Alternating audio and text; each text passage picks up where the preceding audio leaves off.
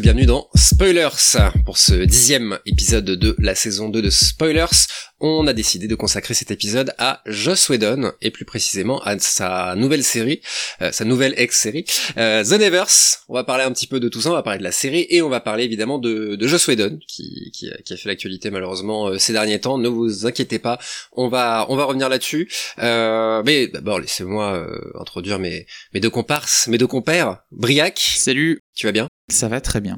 Très bien, tu, tu, tu es féru de, de Whedon hein, jusqu'ici. Oui. Tu as eu l'occasion de nous parler du, de Doctor Horrible il y a, il y a quelques épisodes hein, déjà. Ouais. Euh, et là on, là, on revient sur, sur sa série du moment. Et il y a également Guillaume, évidemment. Bonjour Guillaume. Bonjour. Comment vas-tu? Ça va, ça va. Euh, je suis content qu'on soit de nouveau euh, sur les ondes de Canal B et en podcast après cette petite pause du mois de mai qui a fait du bien. Voilà. Tout à fait. Petite rediff le, le mois dernier, épisode de flashback. Euh, c'est un épisode, euh, c'est un épisode qu'on aime bien parce qu'on a parlé de, euh, on a parlé de, enfin en fait c'était un, peu le côté frustrant pour vous parler des inside de spoilers. Il y a des épisodes qu'on avait fait avant d'arriver sur Canal B et plusieurs sont des bons épisodes pour nous et du coup euh, on essaie de pas trop revenir sur les mêmes sujets. Euh, donc c'est voilà c'était l'occasion de, euh, de, de vous proposer quelque chose qui était peut-être nouveau pour vous. Et comme je disais on essaie de si on revient sur des sujets on essaie de trouver des angles différents. Et l'épisode d'aujourd'hui n'y fait pas exception puisqu'on va parler de Joss Whedon. Alors non pas pour Doctor Horrible mais pour d'autres séries euh, euh, qu'il a pu faire et précisément euh, The Nevers en, en l'occurrence puisque c'est son retour à la télévision hein, depuis euh, depuis Dollhouse on, on, il était plus du côté du sur du Marvel euh, et, et, autres donc euh, et de films personnels d'ailleurs. Euh, donc voilà c'est il est de retour dans Spoilers et dans le monde des séries. Voilà. Pour commencer on va peut-être faire un retour sur rapide sur sur Joss Whedon sur un petit peu son parcours. On va pas faire toutes les étapes et plus précisément son parcours à la télévision qui d'autre que Briac euh, pour nous expliquer tout ça. Donc Briac, euh, Whedon à la télévision, une, une, grande histoire de, alors d'amour haine un peu. Oui, bah alors Whedon, euh, au-delà donc du, du fait qu'il a qu'il est responsable de séries qui ont bah, vraiment marqué un peu la, la, télévision américaine, on va revenir tout de suite dessus. C'est aussi une figure importante dans les discours sur les séries puisque il a participé à la mise en valeur des showrunners. C'est-à-dire qu'avant euh, le milieu des années 90, on ne parlait pas déjà du terme showrunner, hein, qui existait mais qui n'était pas utilisé dans la presse. Et euh, ça a commencé à apparaître donc milieu fin 90 et ça tournait autour de personnes comme Chris Carter par exemple, Dix-Files, il y avait John Wells de Urgence aussi et en particulier Joss Whedon qui avait euh, su bah, être euh, beaucoup se mettre en valeur, enfin se, se, montrer et représenter sa série et on venait le chercher pour les pour des interviews, euh, etc. Donc la série Buffy était associée à Joss Whedon. Et ça c'était un truc qui était assez nouveau que on ait une personne qu'on aille vraiment voir en permanence, qui qui, qui, qui jouait, qui avait un rapport avec les fans constant. Est-ce que c'est un choix de sa part? Tu penses que c'était de par son travail que, que son image et son, sa place de showrunner a, a été aussi importante ou c'est voilà, c'est de son propre chef. Honnêtement, je sais pas, euh, je suis pas assez, euh, j'ai pas assez travaillé sur Buffy, enfin les coulisses de Buffy pour savoir à quel point c'est volontaire, mais j'ai l'impression que c'est quelqu'un qui aimait bien en tout cas avoir un contact avec les fans, notamment à travers son site, je crois, mmh. euh, des forums, etc. C'est quelqu'un qui, qui a su assez tôt utiliser aussi par exemple Internet pour créer un nouveau mmh. rapport avec euh, le, le, son, son, public, et donc il a participé finalement à la création d'un modèle qu'on appelle de octoriel, quoi, d'une nouvelle manière de voir les auteurs à la télévision font autour des showrunners. C'est pour ça que c'est très intéressant d'en parler aujourd'hui, euh, maintenant qu'on a des révélations aussi sur sa personne qui vont pouvoir aussi un peu changer notre euh, manière de percevoir ses séries. Et ce qui en dit beaucoup, par exemple, c'est une anecdote qui est rapportée par, entre autres, Jason Mitchell, mais que en fait, pendant la saison 5 de Buffy, il y a un personnage qui apparaît qui s'appelle Dawn, qui est la petite sœur de Buffy. Et en fait, ce qui se passe, c'est que d'un coup, le personnage est là et on nous explique pas. Et en fait, euh, les spectateurs disaient mais c'est quoi ça? On se fout de notre gueule Genre est-ce qu'on a inventé une petite sœur à Buffy? On est censé accepter ça comme ça Ils nous prennent pour des débiles. Et euh, pendant 5, enfin je sais plus combien d'épisodes, mais peut-être 5, 6, 7 épisodes, on nous dit pas plus de ça. Maintenant il y a une petite sœur, on nous explique pas. Et euh, les fans, en fait, sur les forums internet, avaient commencé à dire tous euh, trust Joss. Genre, on lui fait confiance, il sait ce qu'il fait. Et effectivement, après, c'est révélé que c'était, il y avait un twist, etc. Mais on voit qu'il y avait vraiment euh, un rapport très fort avec euh, avec Whedon dans l'appréhension de ces séries. Quoi, les fans, ils étaient toujours euh, à, à, lui faire confiance, à se demander ce qu'il faisait. Enfin, déjà, on était un peu dans l'effacement aussi de ses collaborateurs euh, dès le départ et c'est donc quelque chose qui va avoir bah, des conséquences comme on va le voir un peu euh, pour les fans dans la manière d'apprendre les séries aujourd'hui après euh, ce qu'on va voir en deuxième partie d'émission.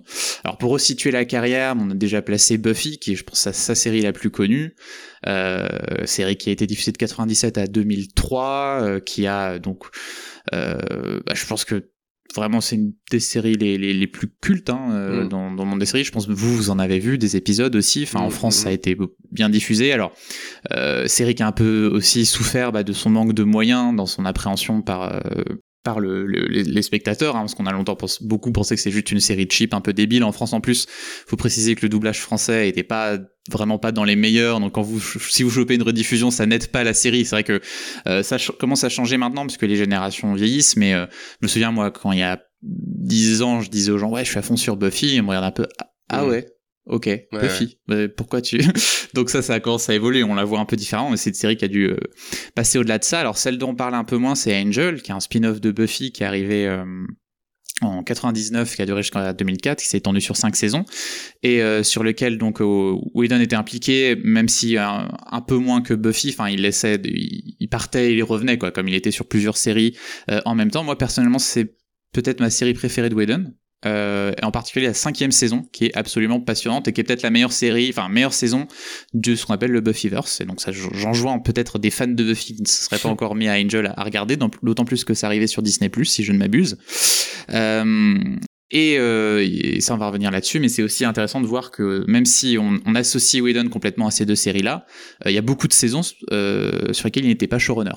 C'est le cas des deux dernières saisons de Angel et des deux dernières saisons de Buffy. Il, il venait faire des épisodes, il supervisait de loin, mais c'était pas lui le showrunner de ces saisons-là. Euh, alors c'est des séries donc euh, classiques, un network, 22 épisodes par saison, qui mettent un peu de temps à se trouver. Hein, je recommande, enfin elles sont assez dures à regarder dans leur première saison, surtout Buffy, mais même Angel, les séries ont pas encore trouvé euh, leur leur identité totale, donc ça peut être dur de s'y mettre. Mais c'est par contre pas du tout le cas de sa troisième série, qui est Firefly, qui a été diffusée sur la Fox entre 2001 et 2002, qui est vraiment une série complètement culte, mais qui a été euh, annulé très très vite puisqu'il y a eu seulement 14 épisodes il a même pas pu finir sa saison quoi. Ils ont vraiment le dernier épisode ils ont juste appris qu'ils étaient annulés il a essayé de le tourner pour faire une sorte de semi conclusion euh, et euh, ce qu'elle a de particulier cette série c'est que c'est la pour moi la seule vraie bonne première saison de Whedon. Euh, elle, la série est excellente d'emblée.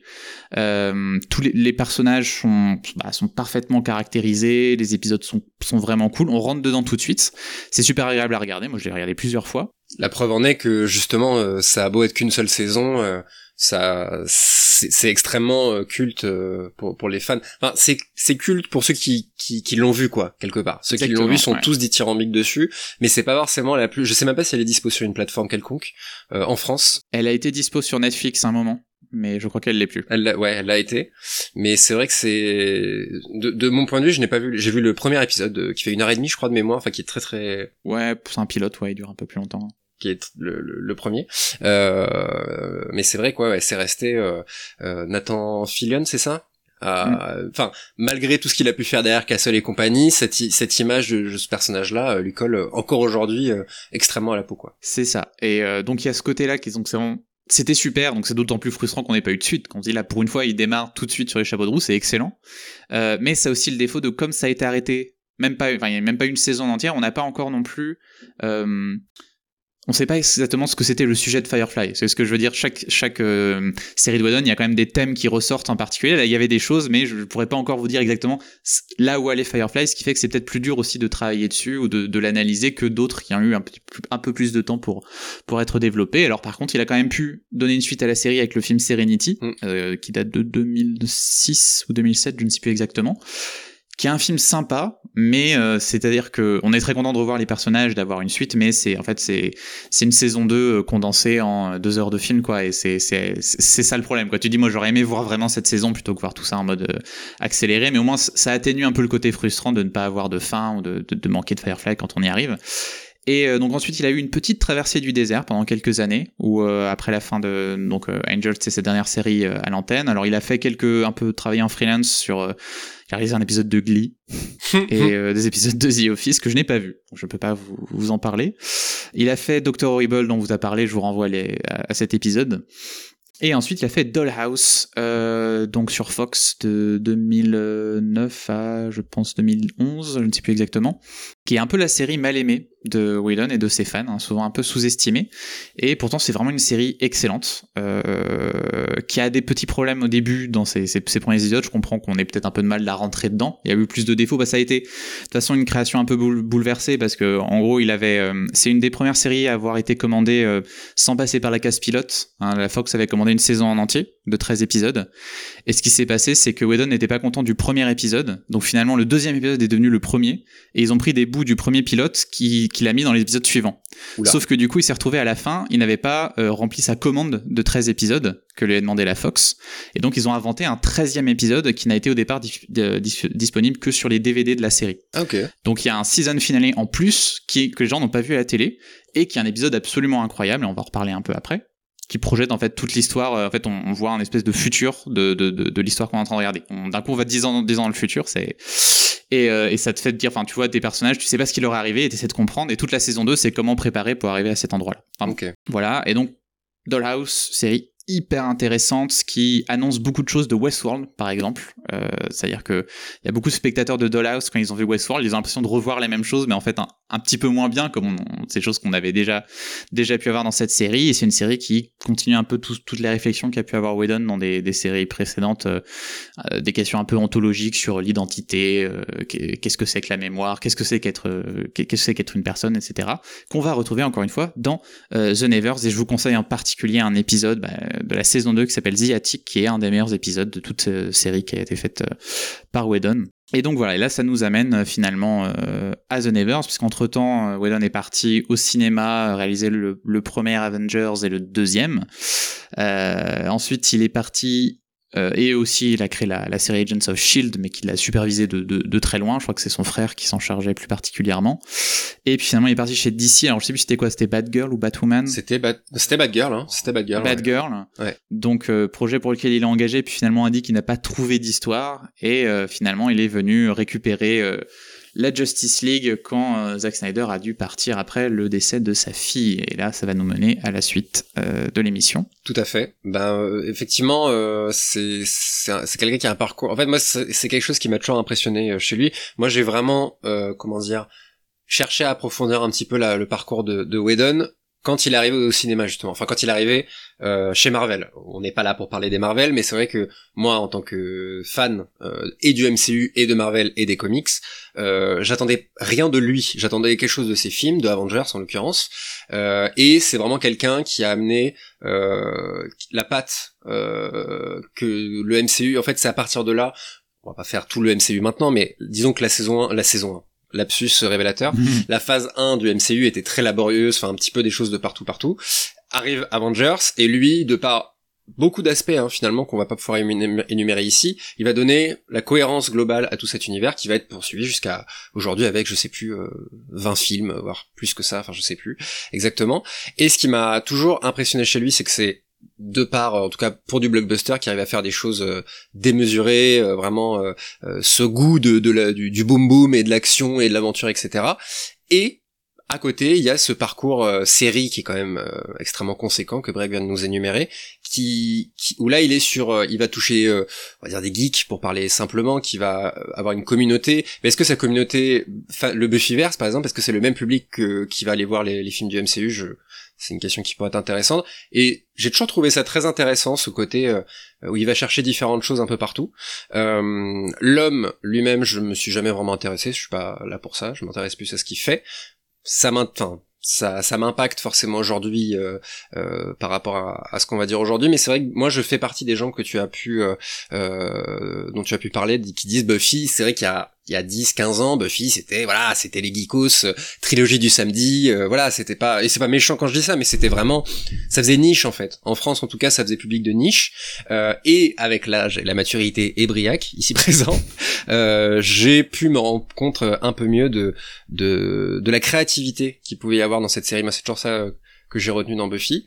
Euh, et c'est une série euh, qui est importante pour spoilers puisque lors de notre première et unique édition de notre festival, on avait diffusé trois épisodes et trois épisodes qui étaient extrêmement représentatifs, je trouve, de cette fameuse créativité et de tout ce que Whedon est capable de proposer à un, public, quoi. Voilà. Et donc voilà, un bilan plutôt positif, même si je n'ai jamais adoré quelque chose de Joss Whedon en série. Voilà, Buffy, j'ai jamais vu un épisode de Buffy en me disant waouh, mais comment j'ai vécu sans avoir vu ça.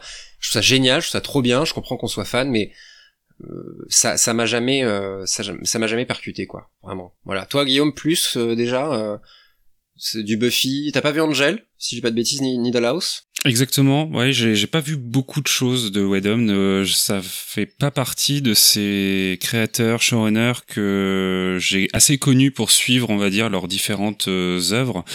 Euh, vous l'avez rappelé, Buffy c'est la trilogie du samedi, donc forcément j'ai passé euh, beaucoup de soirées dessus et du coup j'en ai vu pas mal, je pense pas avoir tout regardé, mais voilà, Buffy c'était parce que c'était la trilogie du samedi, pas parce que c'était un truc de, de à l'époque. J'étais pas du tout dans les coulisses de euh, cette communauté de fans euh, qui s'était développée autour de la série, comme tu pouvais l'évoquer, euh, Briac. Euh, Doctor Horrible, bah j'y suis allé parce que Neil Patrick Harris, euh, mais sans vraiment savoir. Enfin, je pense que c'était toujours dans un petit coin de ma tête parce que je sais pas pourquoi Josh Whedon, c'est un nom dont on se souvient phonétiquement. Il y a un truc qui se retient facilement, mais voilà.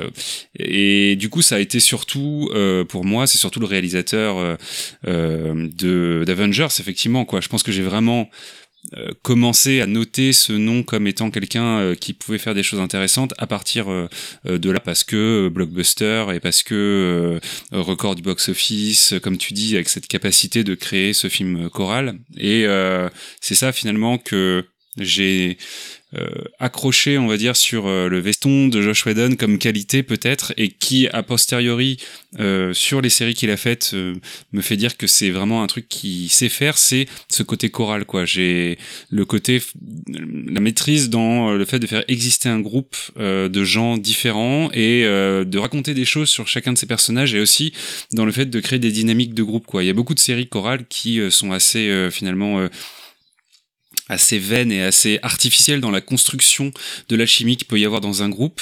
Et force est de constater que Whedon, que ça soit dans du coup Buffy, même dans Doctor Horrible, je parlais de ce que j'ai vu, et dans Avengers, on voit qu'il a cette qualité d'écriture de créer des interactions entre les personnages qui nous semblent naturelles et euh, qui euh, sont fun en plus. Quoi. Il y a un vrai côté euh, divertissant aussi dans, dans ce qu'il sait faire. Et c'est, je pense que c'est comme ça que j'ai fini par euh, mettre un nom sur, euh, euh, enfin plutôt un visage sur un nom et, me souvenir de ce, ce, cette personne comme étant le créateur de ça.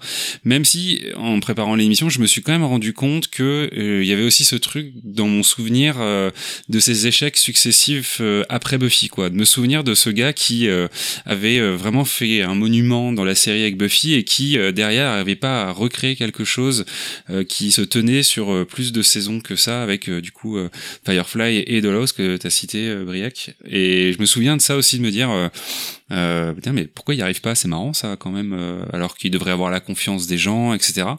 Euh, donc voilà, ça fait pas partie de mes auteurs favoris dans les séries, on va dire, et du coup, par conséquence de mes séries de chevet que je vais avoir regardé plusieurs fois. Euh, mais c'est quand même quelqu'un qui, de par son aura, a gravité autour des choses que j'ai pu voir au fur et à mesure euh, de ces dernières euh, décennies, on va dire, sur, sur les séries. Et Firefly, euh, c'est une série que j'ai envie de regarder parce que on est clairement dans, moi, ce que j'adore, ce space soap, un peu western, un peu Star Wars, un peu voilà quoi, un peu bricole. Donc je pense qu'un jour je le regarderai, mais voilà, j'avais pas de rapport plus particulier que ça avec avec le créateur euh, Josh Whedon. Hmm. Mais c'est intéressant, le, le, showrunner Josh Whedon effectivement, euh, c'est intéressant tu dis ça, euh, euh, Briac, pour notre génération peut-être, donc euh, enfant des années 90 on va dire, euh, c'est c'est effectivement peut-être le premier nom.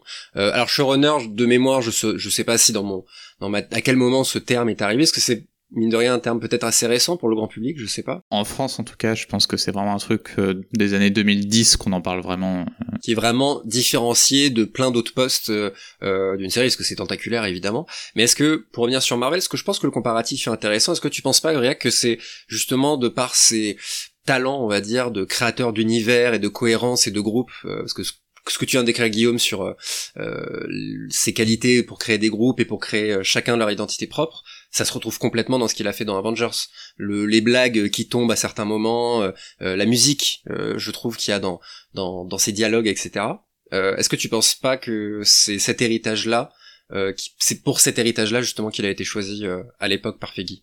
Ah si, tout à fait. Mais je pense que c'est exactement ça. Enfin, tu as très bien dit Guillaume que vraiment euh, une des forces euh, des séries de Whedon, on va, je vais pas dire Whedon parce qu'il y a effectivement on va avoir beaucoup de scénaristes aussi qui reviennent de mm. ces séries, donc euh, il n'est pas tout seul à avoir créé ce style finalement. Mais ce qui revient clairement, c'est oui, c'est une capacité à créer des un gros un ensemble fort de personnages et de relations qui peuvent être vraiment émouvantes ou vraiment attachantes entre eux, mm. de manière très facile en tout cas. Même dans des séries qui marchent dans ces séries qui peuvent moins bien marcher on retrouve ça toujours.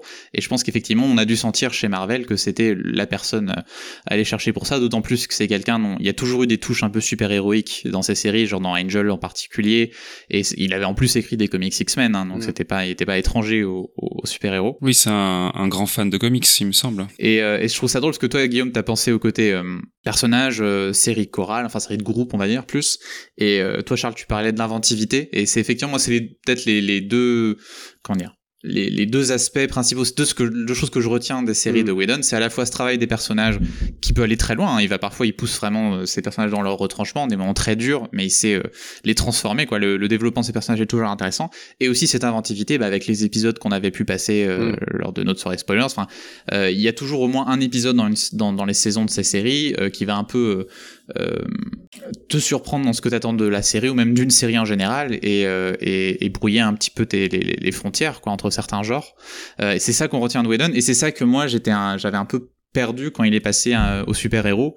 Euh, c'est-à-dire que Avengers, c'est un film, le premier, je trouve c'est un film sympa, hein, il marche toujours très bien et euh, et il fonctionne très bien sur ce côté personnage, mais pas sur le côté pour moi inventif. Enfin, tu vois, il ne, il a pas réussi à trouver au cinéma une manière de, pareil, de te de, de, de, montrer des choses que tu avais vraiment jamais vues, de te bouleverser complètement sur ces choses-là. C'est pas ce qu'on attendait de lui, je pense. Voilà, mais il était pas là à faire ça, c'est sûr. Mais moi, c'est ce que j'attends, c'est ce que j'attendais de lui en tant qu'amateur de son mm. travail, et c'est ce que j'ai pas retrouvé à part justement, on y reviendra plus tard, un petit peu sur certaines choses de The Nevers. Dans, dans le deuxième, peut-être Avengers, c'est bien. Il a, il a peut-être il a essayé plus de liberté, mais après on sait que euh, je ne sais pas s'il il partait sur du long terme dans le MCU. Ce qui est sûr, c'est qu'il a détesté euh, son expérience et qu'il s'est barré euh, après Avengers. Je crois même une dépression. Il a fait un film sur, enfin une adaptation de Shakespeare juste après. ouais, un petit film, ouais. Un, petit film, petit budget. Enfin, de passer un, un c'est même plus un blockbuster, c'est un tentpole, c'est les films encore mm. plus gros que les blockbusters, à un petit film euh, intime et que je n'ai pas vu mais que j'ai cru euh, intimiste euh, petit budget euh, tout simple il a fait la musique aussi de, de ce film là donc peut-être qu'il avait eu besoin justement de revenir d'y revenir par la suite. Mais justement tu si tu devais un petit peu lister rapidement disons des grands thèmes de, de Whedon dans l'écriture on va dire parce que moi j'ai l'impression qu'il y a toujours ce côté ces personnages ont toujours une tâche qui les incombe et qui à laquelle ils ne peuvent pas se défaire, tu vois, un, côté, fataliste. Dans Never, ça se trouve, Buffy, on vient la chercher, on dit bah voilà, tu vas devoir euh, tuer des vampires et sûrement euh, en mourir parce que bah c'est comme ça, c'est ta mission quoi. Never, on retrouve ça. C'est un, c'est effectivement un truc qu'il a en commun, je pense un peu avec euh, Damon Lindelof. On retrouve un petit peu ça chez les héros de Lindelof. C'est des héros qui n'ont pas cherché à être des héros et c'est un fardeau qu'on leur impose. Mm. Mais c'est aussi parce qu'ils n'ont pas cherché à l'être qu'ils peuvent être euh, ces héros-là. Et ça, c'est vrai que c'est quelque chose qu'on retrouve un peu dans la construction de ces de, de ces protagonistes. Après, ce qui revient clairement, c'est des, des choses, euh, ce que je vous disais sur la thématique de l'identité, qui mm. revient beaucoup, enfin, qui, qu'est-ce que c'est être, enfin euh, qui, qui, je suis, qu'est-ce qui me construit, est-ce que c'est mes souvenirs, est-ce que c'est les actes que j'ai commis, peut-être des actes répréhensibles que j'ai commis, euh, et euh, en particulier la question du, du pouvoir, euh, des relations de pouvoir, qui, qu'est-ce que ça fait de, détenir le pouvoir, et surtout dans Angel, c'est un des thèmes principaux d'Angel, mais aussi dans Buffy, je crois que c'est un des dialogues dans la, la saison 7 de, de, Buffy, on nous dit It's all about power, c'est le truc qui revient en particulier, et le dernier dernière chose, c'est que Whedon a une, une, en particulier sur le Buffyverse une écriture qui est vraiment volontairement allégorique c'est-à-dire que quand ils écrivaient des épisodes, ils disaient bon alors euh, donc euh, Buffy c'est l'histoire d'un passage de l'adolescence à l'âge adulte et c'est bon alors quelle épreuve euh, vivrait une adolescente comme Buffy? Là euh, Bon bah je sais pas, son copain va coucher avec elle et en fait il va être un gros connard après avoir couché avec elle en fait. bah comment on peut parler de ça? Bah en fait bah, son copain ça va être un vampire qui à qui on a redonné son âme mais quand il couche par contre il repère son âme, il redevient mauvais. et donc en fait c'est toujours une manière de parler de ces choses là de manière allégorique à l'aide du fantastique. C'est aussi le cas dans Angel, mais plus avec le passage à l'âge adulte. Cette fois-ci, c'est vraiment quand on est adulte, les épreuves qu'on va avoir. Et c'est toujours ça. C'est vraiment une écriture allégorique euh, sur toutes ces séries, je pense. Et ça, c'est un peu les points communs qu'on va retrouver un peu partout. Et est-ce que, euh, petit teasing pour la suite, mais est-ce que justement tu retrouves ces thèmes-là dans, dans The Nevers On retrouve beaucoup, beaucoup de choses dans The Nevers et même des, l'impression de voir un peu des, des, des doubles de certains personnages. Enfin, il y a vraiment un côté un peu euh, best-of euh, Whedonien, quoi. Il retente ou il on sait pas si il veut retenter quelque chose pour ah, le, pousser plus loin, pour ah, avoir un certain aboutissement de certaines idées, ou si c'est un manque d'inspiration et qu'il y a des choses qui se répètent. Ça, on peut pas vraiment le savoir parce qu'on n'a pas assez d'épisodes pour juger. Mm. Mais oui, clairement, The Never s'inscrit complètement dans le, style de Whedon, avec une différence sur laquelle je reviendrai quand on va parler de la série. Ouh, le teasing, le teasing. il est fort, il est fort. Il est très très fort. Euh, bah écoutez, petite euh, petite pause musicale. Euh, dès maintenant. On, se retrouve tout de suite après. On va écouter Pavlov's Bell de Amy Mann, euh, morceau choisi par Briac. Oui, alors pourquoi? Euh, Parce que alors Amy Mann, moi déjà j'aime beaucoup, c'est une des chanteuses qui a inspiré le film Magnolia à Paul Thomas Anderson. Ah. Et on retrouve beaucoup de ses morceaux dans ce film, mais en plus, euh, elle a fait une apparition dans Buffy, euh, au bar The Bronze, euh, où il y avait des groupes qui passaient régulièrement. Dans la saison 7, je crois, elle vient chanter cette chanson que j'aime bien. Donc je me suis dit, c'est l'occasion. C'est l'occasion. Amy Mann. Effectivement, Pavlos Bell. On se retrouve tout de suite après, tout de suite après pardon, pour parler de l'héritage de Whedon, et il sera temps de revenir sur les accusations dont il a pu faire l'objet ces, ces derniers temps. Donc on se retrouve tout de suite après sur les ondes de Canal B. À tout de suite.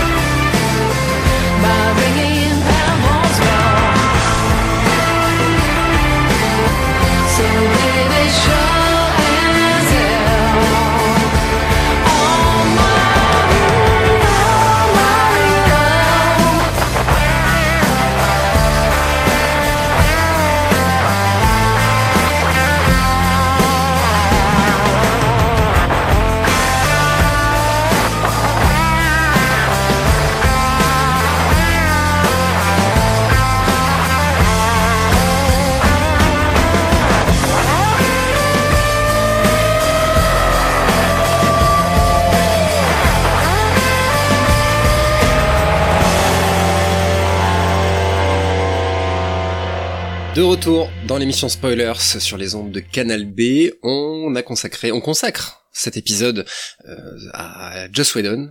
Euh, on a parlé un petit peu de son un petit peu, on a fait une première partie sur son parcours. On va revenir avant de, voilà, de parler de, son héritage et de The Nevers, qui sera la dernière partie de cette émission, on va revenir, on est obligé sur euh, les accusations dont il a fait, dont il a fait l'objet, qui ont euh, officieusement en tout cas euh, entraîné son départ euh, de la série The Nevers puisque et avant même je crois que sa diffusion hein, si j'ai pas de bêtises ça date de fin 2020 puisque il y a eu des premières accusations qui ont été faites par Ray Fisher qui jouait le le personnage de Cyborg c'est ça dans, dans Justice League qui a un petit peu ouvert la voie à diverses accusations et plus précisément Charisma Carpenter exactement c'est ça. qui joue Cordelia dans la série Buffy qu'on a qu'on a déjà mentionné euh, et qui euh, euh, a enfoncé le clou, on va dire, avec en révélant des voilà un comportement abusif de la part de Whedon sur les tournages principalement, mais pas que. Hein, c'est une espèce d'ambiance extrêmement toxique qui, qui, qui, faisait régner sur sur ces plateaux.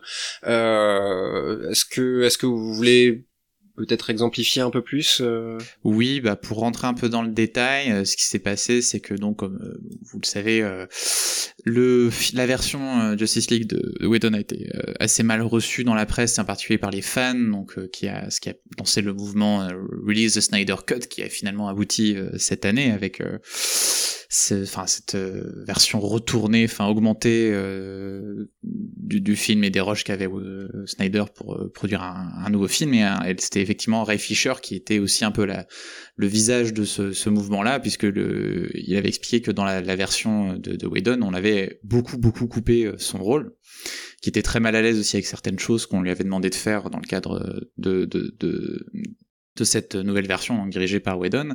Et en fait, en juillet 2020, il commence par déjà mettre un, extrait d'une conférence de presse de 2017 dans lequel il, il, vantait un peu les mérites de Whedon, et en mettant à côté euh, je retire tout ce que j'ai dit ce jour-là.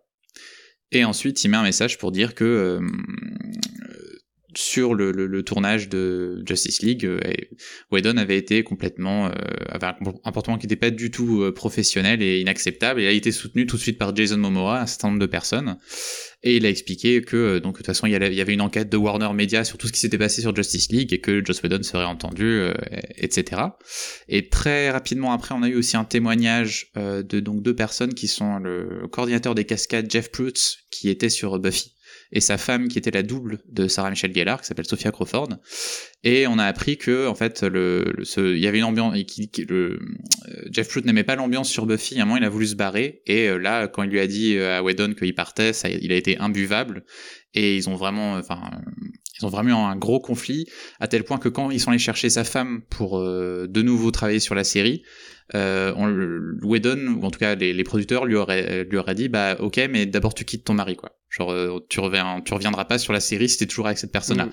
donc on avait ces informations là en, en 2020 qui étaient bon un ensemble de choses assez bizarres avec quand même assez peu d'exemples mais bon ça commence à faire euh, assez euh, assez étrange, enfin mmh, toxique. Et la mmh. question c'était est-ce que ça a toujours été le cas? Est-ce que c'est quelque chose de plus récent sur Justice League en particulier? C'était un cas isolé avec ce cascadeur. Et effectivement, fin de l'année, Whedon part de The Nevers en disant, alors juste à la fin de la mi-saison, en expliquant qu'il y a eu trop de pour lui de pression euh, avec la pandémie pour les tournages qui ont bouleversé la série que là il a besoin de se recentrer sur lui-même ouais. Euh, ce à quoi Ray Fisher a dit, euh, alors moi je lui laisserai pas avoir cette excuse en mode euh, je pars, je pars parce que j'ai besoin, j'en ai besoin, etc. Euh, S'il part, c'est à cause des résultats de l'enquête, et je vous le dis.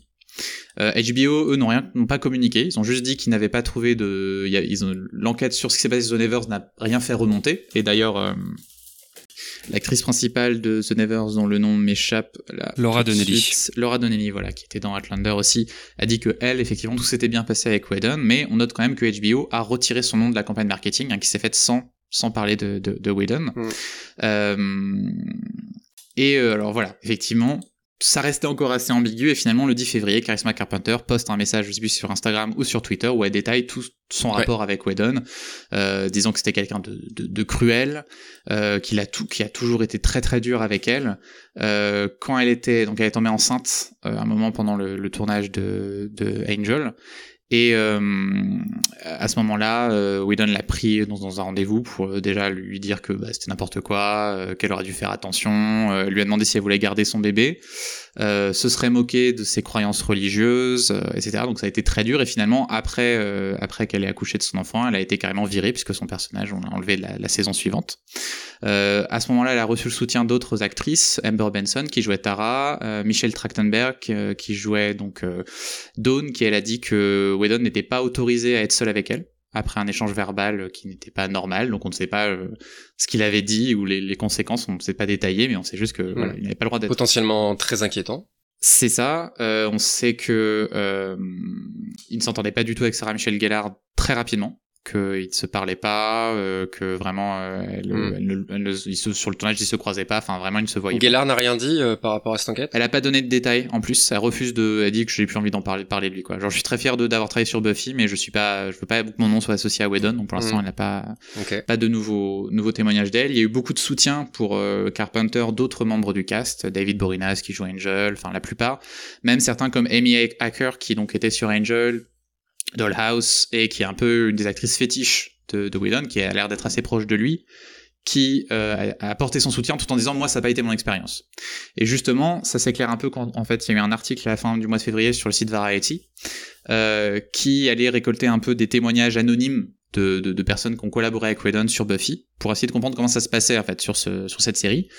Et ce qui apparaît clair, c'est qu'en fait il y avait un culte autour de la personnalité de Whedon, qu'il avait son cercle très proche qui était hyper sympa et euh, dans lequel bon fallait aussi le flatter. Enfin, il y avait vraiment, il était euh, mis sur un piédestal. Et à côté, par contre, ceux qui étaient en dehors de ce cercle-là allaient vraiment s'exposer à des insultes, à du harcèlement. Euh, un rapport très difficile avec Whedon et aussi avec ceux qui l'entouraient. Et on, on pense, c'est en partie dû au fait que quand Whedon est arrivé sur euh, Buffy, il n'avait pas d'expérience à la télévision, donc il arrive d'un coup euh, chef. Euh, qu'ils avaient énormément d'épisodes à tourner avec un très petit budget, mais qu'en même temps, euh, comme la manière dont en fait, ils, là où ils tournaient, ils étaient assez loin euh, de, des locaux de la chaîne, donc il y avait assez peu de contrôle, donc il, il dirigeait un peu son plateau comme il voulait, et que c'est à ce moment-là qu'il y a une ambiance assez toxique et chaotique euh, qui s'est euh, qui s'est mise en place euh, et qu'il y a donc apparemment des gens qui comparaient ça à une, un lycée. En fait, il y avait euh, mmh. le lycée, c'était un peu, c'était le, le Whedon, c'était le populaire qui dirait, enfin, qui décidait un peu de qui allait. Euh... C'était le bully même? C'est ça, c'était le bully. Et euh, et en plus, on a apparemment, donc pareil de près même sources anonymes, il a couché avec plusieurs des actrices, ce qui a de plus encore plus compliqué la situation parce qu'il y avait une espèce de compétition. Euh, un peu pour avoir ses faveurs ou non, beaucoup de jalousie entre différentes personnes impliquées, des journées parfois de 21 heures pour les comédiens qui étaient maquillés, donc qui devaient passer au maquillage avant, après, euh, des week-ends qui n'étaient pas des week-ends puisqu'ils travaillaient, jusqu'au samedi, enfin donc en plus euh, les gens pétaient les plombs quoi. Et on apprend aussi que, par exemple, le Charisma Carpenter, qui joue dans Cordelia qui est la première à avoir révélé les choses clairement sur Whedon, c'est quelqu'un qu'il ne voulait pas engager, qu'il a été obligé euh, d'engager à cause de la chaîne, et que c'est probablement pour ça qu'il la harcelait, et que donc on comprend que Whedon, en fait, s'il veut de toi et s'il allait le chercher, ça va bien se passer. Par contre, à partir du moment où on lui impose quelque chose, euh, c'est voilà. Euh, ça valait vers harcèlement. Je pense clairement c'est un contrôle fric, quoi. Mais encore, c'est une expression qui est peut-être encore trop sympa pour dire. Euh, oui, c'est malheureusement c'est c'est c'est un c'est un comment je je trouverai pas le terme exact, mais c'est entièrement et à 100% condamnable. Et c'est ça. Et en fait, ce que je veux dire, c'est que c'est quelqu'un qui a deux visages. C'est aussi pour ça qu'il y a, on, va peut-être, ça met du temps à, sortir parce qu'il y a beaucoup de collaborateurs qui ne verront jamais cet aspect-là, en fait, euh, de Whedon, qui mm. vont avoir une relation super positive avec lui mm. et à côté des choses absolument horribles comme ce qu'on peut voir là. Bah, exemple, euh, Momoa, par exemple, qui, qui a très tôt euh, affiché son soutien et puis qu'on entend un peu moins euh, depuis que que Karima Carpenter parce que c'est malheureusement assez vite tombé dans le comment dire les les les, critiques euh, qui sont faites, on est obligé de faire le lien avec euh, le mouvement MeToo qui a été fait, où, souvent on dit oui, mais c'est parce que euh, elles veulent vendre des livres, etc., etc. Et Ray Fisher, il y a eu un début de ça. c'est ça reste un homme, donc il a il a pris moins cher hein, forcément. Mais on disait oui parce que tout, il est il est pas content parce que son rôle est, est moindre dans dans Justice League, etc., etc. Il a pas d'autres projets, etc., etc. Et voilà, à la limite, c'est bien que différents euh, euh, témoignages euh, aient pu être apportés parce que non c'est pas quelqu'un qui voulait se faire une image c'est quelqu'un qui voulait dénoncer un comportement complètement abusif de quelqu'un qui est qui, qui, a une communauté énorme, vraiment ça. aux États-Unis, enfin même dans le monde hein, de toute façon. Et on a appris aussi également que c'était pas donc juste quelque chose qui s'appliquait uniquement aux comédiens, hein, puisqu'il y a aussi un scénariste qui s'appelle José Molina qui a travaillé sur Firefly et qui dit qu'en fait le, truc de Whedon c'est qu'il est, il a en fait un humour cruel en fait. Il pense que parce qu'il va être méchant, c'est forcément drôle et que du coup il va être, enfin faire des blague entre guillemets très très dure même tu vois pendant les, réunions avec la writers room au point de faire pleurer parfois mm. euh, des scénaristes et même de se vanter d'avoir fait pleurer pendant une personne deux fois pendant la même réunion euh, donc voilà on voit que c'est quelque chose qui pleurer hein, vraiment... c'est de ça qu'on parle hein. on parle de, choses euh, non mais j'insiste pour dire que c'est c'est des choses euh, extrêmement graves et d'autant que euh, donc on n'est pas sur des accusations euh, euh, voilà comment dire agression sexuelle etc mais il y a quand même sur Charisma Carpenter il y avait vraiment ce côté vouloir la nuire de par elle était enceinte etc ce que tu as pu mentionner. Et ce qui a pu choquer aussi les gens c'est que Buffy même The Nevers aujourd'hui c'est la, place de la femme est extrêmement importante, voire euh, valorisée dans ses productions. Donc en fait, c'est une, hypocrisie qui a été euh, euh, montrée, presque, c'est presque même pire parce qu'en fait, il, c'est des pantins. Enfin, je vais pas faire le parallèle avec Dollhouse euh, pour faire une mauvaise blague, mais c'est vraiment des, des, poupées, donc il fait un peu ce qu'il veut, quoi. Donc c'est là où c'était valorisé avant, en fait, on se rend compte que le, derrière est, est, dégueulasse, quoi. Bah, c'est ça effectivement qui est très difficile. Bah alors, bon, bon, quelqu'un comme moi qui est donc je suis vraiment fan de cette série qu'il a fait, mm. c'est que en fait tu te rends compte que Whedon c'est exactement le les méchants de ces séries. En fait, c'est euh, il, il, est ce qu'affrontaient ses héros. En fait, et ça devient très étrange quoi de se dire ça. C'est-à-dire que il, il, a parlé lui-même de ce, enfin, à, à, travers les antagonistes qu'il a constitués, il, a parlé de ce qu'il faisait et à, quel point était-il conscient ou non. Mm. Et ça joue après vraiment sur la question après que tu peux te poser, c'est comment je revois ces séries maintenant que je sais ça. Ça donne une nouvelle lecture, ouais, C'est ça. Quel va être mon rapport à la série euh, maintenant que bah en fait. Euh, euh, c'est voilà, c'était c'était lui le vampire, c'était lui le démon dans ce que de, dans, dans ses, ses, propres séries. Et après c'est là où justement, c'est pour ça que je parlais un peu de l'établissement du, modèle du showrunner euh, dans les années 90, euh, qui n'est pas un enfin qui est un modèle qui est beaucoup remis en question quand on étudie les, séries télé, parce qu'il faut rappeler que les séries télé c'est fait par des dizaines de personnes, scénaristes, réalisateurs, etc. Et euh, ce genre de situation, c'est aussi l'occasion de remettre en valeur le travail de, des collaborateurs de Whedon euh, sur tous ces épisodes, sur toutes ces séries. Et euh, c'est pour ça que je pense qu'il faut pas non plus euh, les, c'est pas des séries qu'il faut effacer ou qu'il faut nécessairement arrêter de voir. Il faut les voir avec ce contexte-là, en sachant ce que faisait Whedon, en sachant quel genre de personne c'était. Mais reste le travail aussi d'autres personnes dessus. Je sais pas vous votre rapport à ça, même si vous n'êtes pas fan de ces séries, c'est forcément différent, mais. Mais le fait d'être fan n'est pas forcément primordial hein, dans, dans, tout ça. Hein. C'est le, le, regard qu'on peut avoir dessus. Guillaume, tu avais une réaction? Bah, Sur ce que disait Briac à l'instant, je suis on ne peut plus euh, d'accord et peut-être que d'ailleurs ce genre de révélation va nous permettre aussi de un peu moins euh, starifier le showrunner, même si bah, tu l'as expliqué, il, euh, Whedon a permis de donner de la visibilité à ces gens qui étaient euh, bien souvent un peu euh, bah, dans l'ombre. Et mais aujourd'hui, on sait tous que bah, ils sont pas seuls à l'écriture, bien bien loin de là, et que il y a toute une équipe derrière. C'était je crois, en, tout cas, visuellement, Lindelof avait très bien fait ça quand il avait reçu son prix pour Watchmen, où il avait vraiment, il était accompagné de toute l'équipe d'écriture notamment. Et et voilà, je pense que du coup, en effet, il, va falloir regarder ces œuvres avec le spectre de l'impact et de l'influence qu'avait Whedon et d'autres hein, sur euh, ces séries, mais aussi euh, permettre de mettre en lumière euh, d'autres personnes qui ont apporté de la qualité et qui étaient peut-être anonymisées. sur The Nevers, bah, on en parlera tout à l'heure.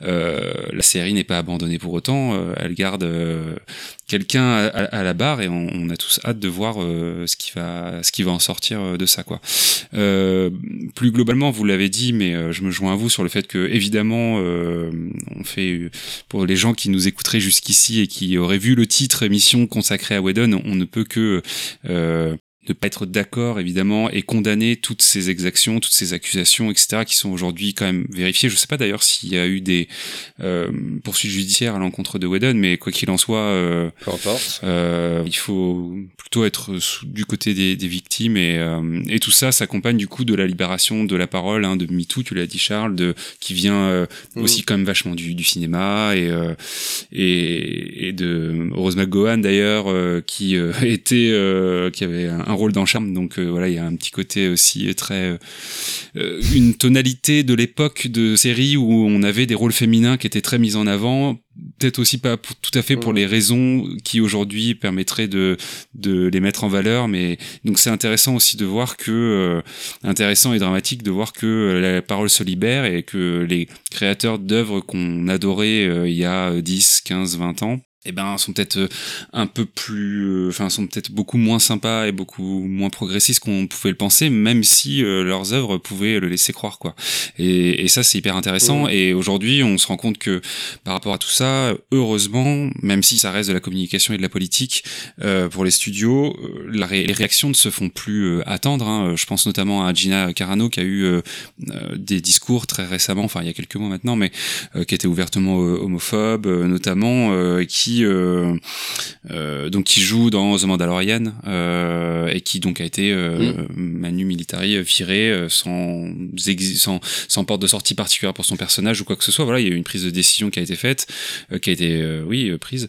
Snyder, même si on est côté film, dans le dernier film qu'il a sorti, a carrément enlevé un, un acteur alors que le film était tourné pour le remplacer par une actrice parce que l'acteur avait été poursuivi pour agression sexuelle, je crois ah, je savais pas ça. Dans Army of the Dead? Ouais. Le pilote de l'hélicoptère. Je me souviens plus du nom de cette actrice qui jouait aussi dans Star Trek Discovery. Tig Notaro. Voilà. Ok. Euh, donc, euh, ce qui est intéressant, c'est de voir que ça bouge et qu'il y a de la réactivité. Je conclue là-dessus, mais de la réactivité aussi. Euh, donc, euh, aujourd'hui, suite à cette prise de parole, qu'on est beaucoup moins dans le ah vous êtes sûr, c'est quand même bizarre, mais qu'aujourd'hui on est dans beaucoup plus du côté des victimes que du côté des, des stars, quoi, quelque part. Donc, ça, c'est plutôt une bonne nouvelle aussi. Mm. Et le, le, parallèle qu'on peut faire, c'est avec J.K. Rowling, qui, dans ce côté, tu, ça m'a c'est à ça quand tu dis parler de, de choses qu'on pensait progressistes et en fait euh, pas trop. Euh, malheureusement donc Rowling c'est un très bon exemple qui est officiellement transphobe hein, les, les, propos tenus ne, pour le coup euh, ne, ne, portent à aucune comment dire aucun débat. C'est elle elle l'a dit clairement et c'est c'est ce qui amène une lecture. Il y a, il y a plein de mm. Potterheads qui sont qui ont renié euh, le, le, côté euh, l'univers d'Harry Potter. Parce qu'en fait effectivement quand tu apprends ce genre de choses tu peux avoir une nouvelle lecture de cet univers. Et ça a permis de montrer certaines choses qui étaient problématiques. Je pense alors on va pas développer encore une fois tous les trucs mais par exemple les elfes de maison euh, d'Harry Potter enfin beaucoup de choses comme ça. Rowling l'univers d'Harry Potter j'ai pas fait d'analyse dessus mais pour moi ce qui a fait que c'est devenu ce que c'est c'est parce qu'elle a créé un univers dans lequel les gens différents sont les meilleurs en fait. Les gens, les, les, les gens différents de notre monde, c'est dire ah là là mais en fait je suis comme eux, je, suis sensible, je suis différent, j'ai un handicap, j'ai un truc, j'ai un et bah tout est détruit en fait par euh, par des, des propos euh, on ne peut plus euh, condamnables au moins moralement par par ça. Et, et, Whedon c'est la même chose en fait. Alors Rowling est-ce que Rowling est les méchants est-ce que Rowling est Voldemort? J'en sais rien c'est pas c'est pas ça qui est intéressant. Mais je, pense que même euh, Whedon c'est presque encore plus pernicieux parce que euh, Rowling, on, se découvre que ses opinions sont différentes de ce qu'on comprenait de ses livres, ou en tout cas de, de mm. la manière dont on les recevait, et de la manière, enfin le, la lecture égalitaire et euh, et euh, bah, comme tu dis, le, comment les, les parias ou les gens différents sont, mm. sont, sont, sont, sont euh, doivent être aimés, mm. etc. comme les autres. Euh, et on s'est rendu compte qu'elle avait des opinions en fait qui n'allaient pas avec ça. Mais Whedon, il y avait une lecture pour avoir ses œuvres. Il y avait la façade qui présentait au monde et ce qu'il a dit. Et ensuite, son avis, c'était ses actes. Parce que là, il a jamais dit non plus quelque chose qui allait forcément contre ce qu'on pouvait lire de ses séries. Pour l'instant, il ne s'est jamais exprimé là-dessus. C'est juste qu'on voit qu'en fait, en privé, c'était en plus une personne horrible. C'est un, un mm. degré encore, encore au-dessus de, de, dans cette complexité de notre relation avec les, les hmm. créateurs. Hmm. Est-ce que euh, toi, euh, Briac, t'as eu euh, parce que on sait que dans la série universitaire, c'est du coup une série Buffy notamment qui a été beaucoup étudiée. Est-ce que tu as eu des retours de personnes qui travaillent factuellement sur cette série et qui aujourd'hui, avec toutes ces révélations, sont un peu gênées de par rapport à ça, enfin dans l'avancement de leur, enfin ça remet en cause un travail qui peut être un travail de plusieurs années? Alors pas forcément. Pour l'instant, j'ai pas encore eu tellement euh, l'occasion non plus d'en parler avec des personnes qui pourraient vraiment être là-dedans. Mais ce que j'ai pu voir passer, c'était aussi euh, quelque chose que j'ai trouvé assez intéressant et beau, c'est de la part de fans euh, qui, qui disaient que bah, en fait Buffy, c'est quelque chose qui était extrêmement important pour eux, qui les a aidés à se développer, à se construire en tant que personne, et que justement il n'allait pas laisser Whedon euh, gâcher ça et que finalement l'œuvre était plus grande que cette personne-là et que euh, peu importe ils allaient continuer à regarder Buffy même en oubliant Whedon en allant au-delà euh, de Whedon donc ne pas laisser la série mourir à cause des agissements de, de cette personne-là. Et c'est vrai que ça permet euh, aussi de mettre en lumière cette euh, effet de bord qui peut être très positif euh, quand on lorgne notamment un peu vers la fanfiction ou ce genre de choses, de l'appropriation d'une œuvre culturelle, euh, presque le fait que ça soit dépossédé de son créateur initial pour que derrière la communauté ben, en fasse son propre porte-étendard et le, la fasse évoluer aussi dans le sens que qu'elle, enfin, dont elle a envie. Après, ça peut avoir des effets aussi très très négatifs avec, moi je pense beaucoup à Star Wars avec des communautés de fans qui sont là pour le coup très toxiques et très peu progressiste aussi, euh, mais euh, il y a un aspect très positif dans ce truc de dire, euh, en fait, c'est pas Buffy n'est pas son sa chose, c'est ça nous appartient à tous maintenant, ça mm. fait partie de nous et on continuera à faire vivre notre notre Buffy quoi. Exactement. Très bien, bah écoutez, je pense qu'on on, va pouvoir marquer une petite pause puisqu'on va on va finir par par parler de, de la série qui nous intéresse aujourd'hui, c'est The Nevers. petite petite pause musicale, la dernière avec une série, une euh, musique pardon, euh, issue de Dollhouse qui s'appelle I Go to Sleeps. oui, exactement. Non, je vais juste préciser parce que donc dans la série, c'est la version de Sia euh, de cette chanson des Kings et il est hors de question que je passe du Sia alors qu'il y a un original des Kings donc on ne va pas mettre la version de la série on va mettre les Kings ouh sa chambre alors on n'a rien contre Sia hein, c'est pas la question c'est juste que Briac tenait à on aime plus les Kings mais, mais on embrasse Sia hein, si elle nous écoute de toute façon. I Go to Sleep, The Kings, 1965, on se retrouve tout de suite après.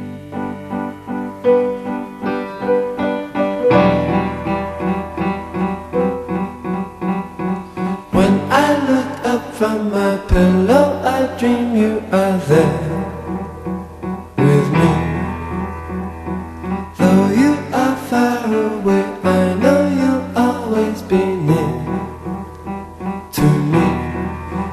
Go to sleep, sleep, and imagine that you're there with me.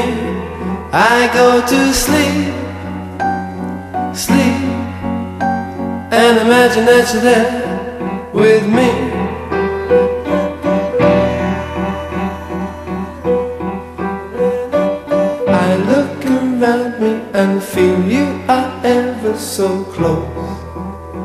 to me.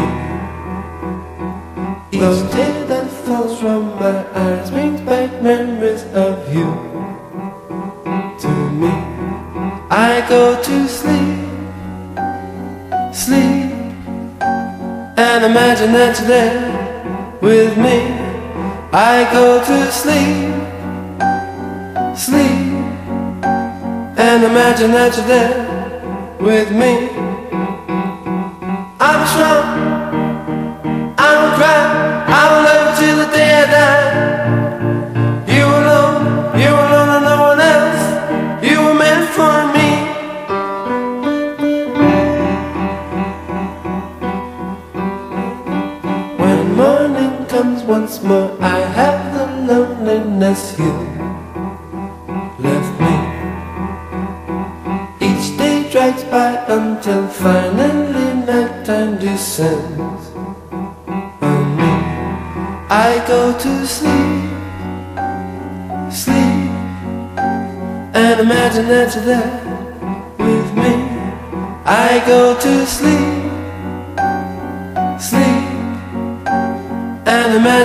secde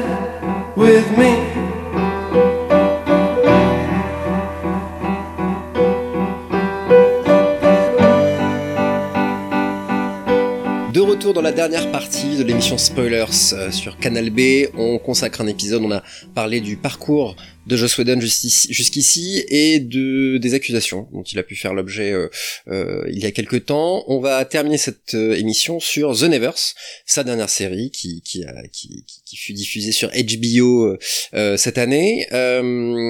Peut-être commencer par un petit pitch de, de, de la série, Guillaume? Mm, ah oui, tout à fait. Donc The Nevers, dernière série en date effectivement de Josh Whedon, disponible chez nous sur euh, sur OCS, HBO euh, hein, à, l'origine, euh, ce qui était je pense une première pour lui. euh, pour euh, Whedon. Est-ce qu'il avait d'autres, d'autres, fait d'autres séries avec HBO Non. Non, première série sur le câble. Hmm. Donc euh, là-bas, ça donnait euh, un petit peu envie parce qu'on se dit toujours HBO, il y a des moyens, et puis on savait que du coup le cadre serait euh, plutôt historique. Du coup, le pitch pour euh, cette série, nous sommes dans le Londres victorien du 19e siècle et certaines personnes commencent à développer des dons, des capacités ou des particularités physiques étonnantes. Ces touch, comme ils sont appelés, sont rejetés par une société qui les voit comme des monstres et de potentielles menaces, spécialement car elles sont en majorité des femmes, a priori. On y suit pendant cette première partie de saison 1, puisque euh, moi j'ai appris en regardant la série qu'en effet c'était qu'une première partie de saison 1. Je pensais que c'était une mini-série, mais non. Euh, donc on y suit Amalia Trou, directrice euh, directrice euh, aux méthodes musclées hein, d'un orphelinat accueillant et aidant les touch, alors que le très antipathique Lord Mason élabore en haut lieu un plan pour combattre ces êtres d'un nouveau genre. Donc voilà, c'est vraiment le début du premier épisode, on va dire quoi. On va pas spoiler euh, cette, euh, cette saison. On va dire saison 1, ça veut dire en vérité c'est première partie de la saison 1 du coup hmm. et on va dire saison 1 pour des pour un souci de, de simplicité euh, donc on va pas on va pas spoiler effectivement mais euh, euh, parce qu'en fait dès la fin du premier épisode il y a un truc qui se passe et même ça j'ai pas envie de le spoiler donc euh, on va volontairement si vous voulez bien rester euh, assez évasif euh, on, va essayer de teaser à la limite un petit peu les trucs un peu cool mais je pense qu'on n'a pas besoin forcément de spoiler pour révéler les qualités ou les défauts de la série. J'ai envie de commencer par toi Briac du coup puisque comme on l'a dit tu es le plus féru de Whedon parmi nous. Qu'est-ce que tu as pensé de cette, cette, cette saison 1 alors, euh, alors c'est assez compliqué. Euh, déjà, je trouve que, bah, comme on vient de le dire, c'est assez difficile d'en parler dans la mesure où c'est une demi-saison qui n'a pas été au départ prévue pour être diffusée comme ça. Hein. C'est juste que, avec la pandémie, il y a eu donc des retards, des problèmes, et en plus le fait qu'ils ont compris que bon, il fallait que Whedon parte, et donc il allait falloir changer d'un peu de, de direction. Finalement, HBO a dit, bah, ça tombe bien, l'épisode 6 euh, qu'on est en train de finir, euh, bah, fonctionne comme une pause, donc ça, ça va partir là, mais c'était pas censé s'arrêter là. En tout cas, on est censé avoir d'autres choses. Donc c'est déjà un rapport un peu particulier. Euh, et ensuite, l'autre, l'autre, l'autre particularité, c'est comme je vous l'ai dit, euh, à l'exception de Firefly, toutes les, les séries de, de Whedon ont des premières saisons qui sont pas forcément géniales et il met beaucoup de temps à se lancer. Donc moi, je forcément, je l'aborde, je l'abordais avec ce, ce regard-là, euh, en tolérant peut-être certains défauts, en attendant, en voyant, en fait, je, je comment dire, je vois ce qui, ce qui pourrait devenir bien, euh, plus que forcément des défauts, ce genre de, ce genre de choses. Donc j'ai déjà une relation particulière avec la série. Euh, dans les points forts, vraiment, moi, je trouve que le cast est excellent. Euh, enfin, je, je, je, trouve que très rapidement, on s'attache à, certains personnages, à leurs relations. Euh, je pense particulièrement bah, justement à Laura Donnelly. Euh, je trouve qu'elle est excellente en, en, en, en parce dire que c'est le personnage principal. Euh, je, il y a plein d'idées euh, qui me plaisent d'emblée euh, dans la série. là où j'ai des premières réserves pour côté peut-être un peu superficiel, moi c'est sur la mise en scène dans l'ensemble, mais c'est le cas sur toutes les séries de, de, de Whedon. Je trouve qu'elle est assez pauvre avec quelques passages qui fonctionnent pas mal. Je pense à un combat, on va pas le spoiler, mais pour dire un combat sur l'eau dans le troisième épisode, qui est vraiment très intéressant et des choses pas mal dans le dernier également. Mais euh, je pense que c'est aussi une série qui manque un peu d'ampleur dans sa mise en scène. Enfin moi par exemple, on est dans le Londres victorien et j'ai jamais vraiment le, sentiment d'y être complètement. Ça manque de scènes de foule, ça manque de, de plans larges. J'ai jamais l'impression d'être totalement dans Londres. Je suis toujours un peu dans des décors et je sais pas à quel point mmh. justement c'est le mmh. coronavirus qui a un petit peu impacté ça. C'était peut-être peut-être plus dur de de faire des séquences de foule. Je sais que ça a été un problème sur l'avant-dernier épisode apparemment qui a été tourné sur fond vert sur certains passages. Euh, et euh, pour l'instant, ça m'a fait le plus penser à, à, à, Dollhouse, qui effectivement commençait un petit peu en demi-teinte, avec on comprenait qu'il y avait beaucoup de, de personnages qui cachaient leur véritable nature, et là on sent que c'est la même chose et qu'il va falloir patienter euh, pour comprendre véritablement les enjeux de la série. Et son problème principalement, c'est que c'est une série qui est trop remplie pour moi pendant euh, un moment. C'est-à-dire qu'il y a beaucoup, il y a, il y a énormément d'idées, mais presque trop, et on a du mal à complètement rentrer dedans, et l'émotion a du mal à se créer tout de suite.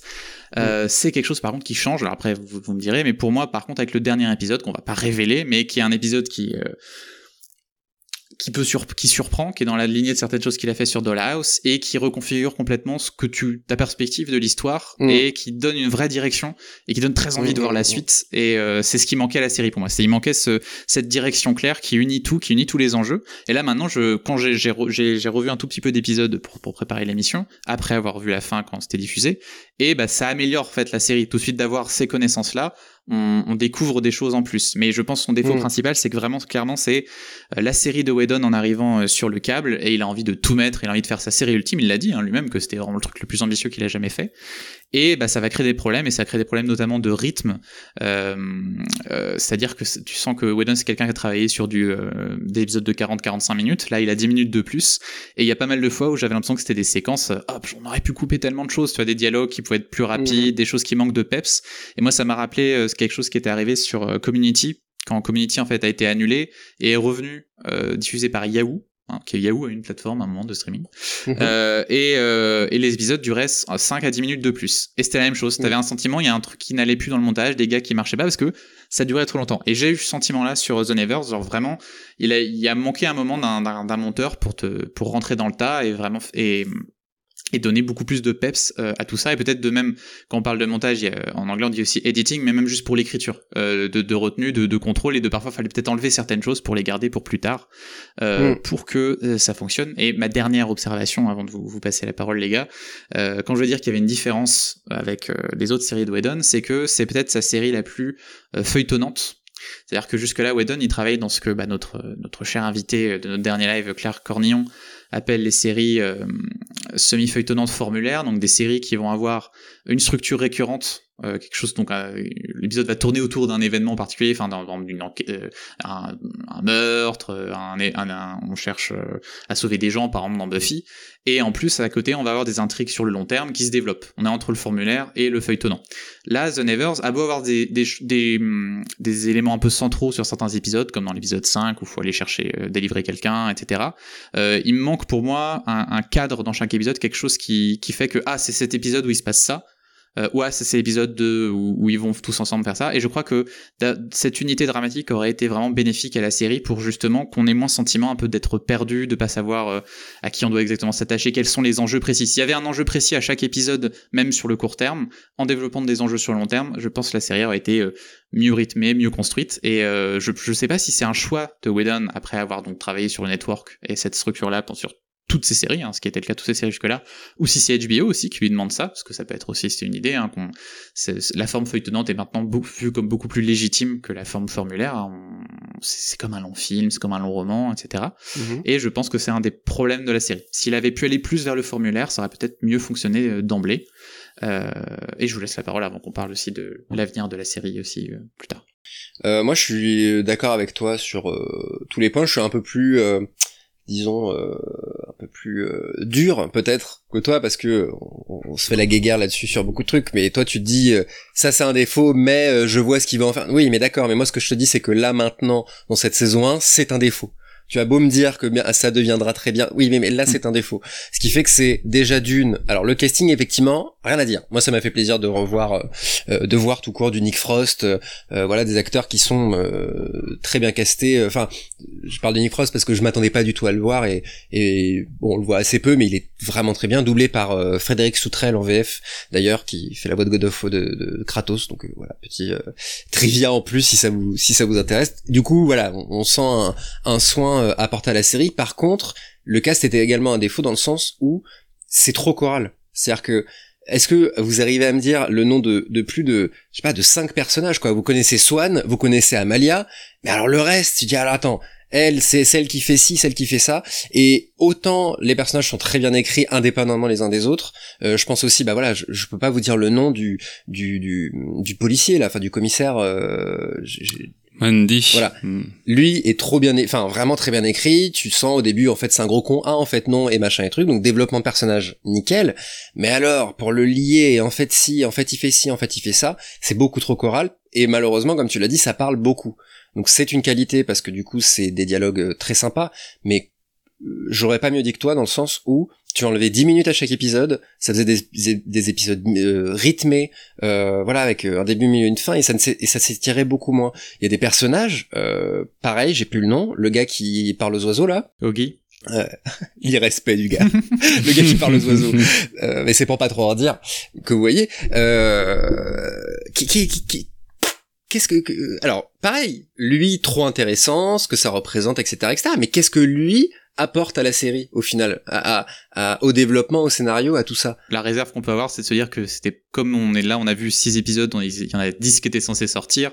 Bon, ça arrive aussi qu'un personnage soit introduit en début de saison, ne soit pas forcément très important et le devienne vraiment par la suite. Donc là, c'est pas forcément. Oui, mais le problème, c'est que c'est loin d'être un cas isolé. Et je parlais de Nick Frost, le roi des mendiants euh, il va représenter quelque chose dans la série, mais est-ce que voilà, c'est et, j'ai malheureusement ça avec euh, la plupart des personnages en fait, c'est-à-dire que je me dis juste ok donc elle c'est celle qui transforme les objets en verre, elle, lui c'est celui qui fait des des barrières euh, de protection et elle c'est celle qui est super grande et machin.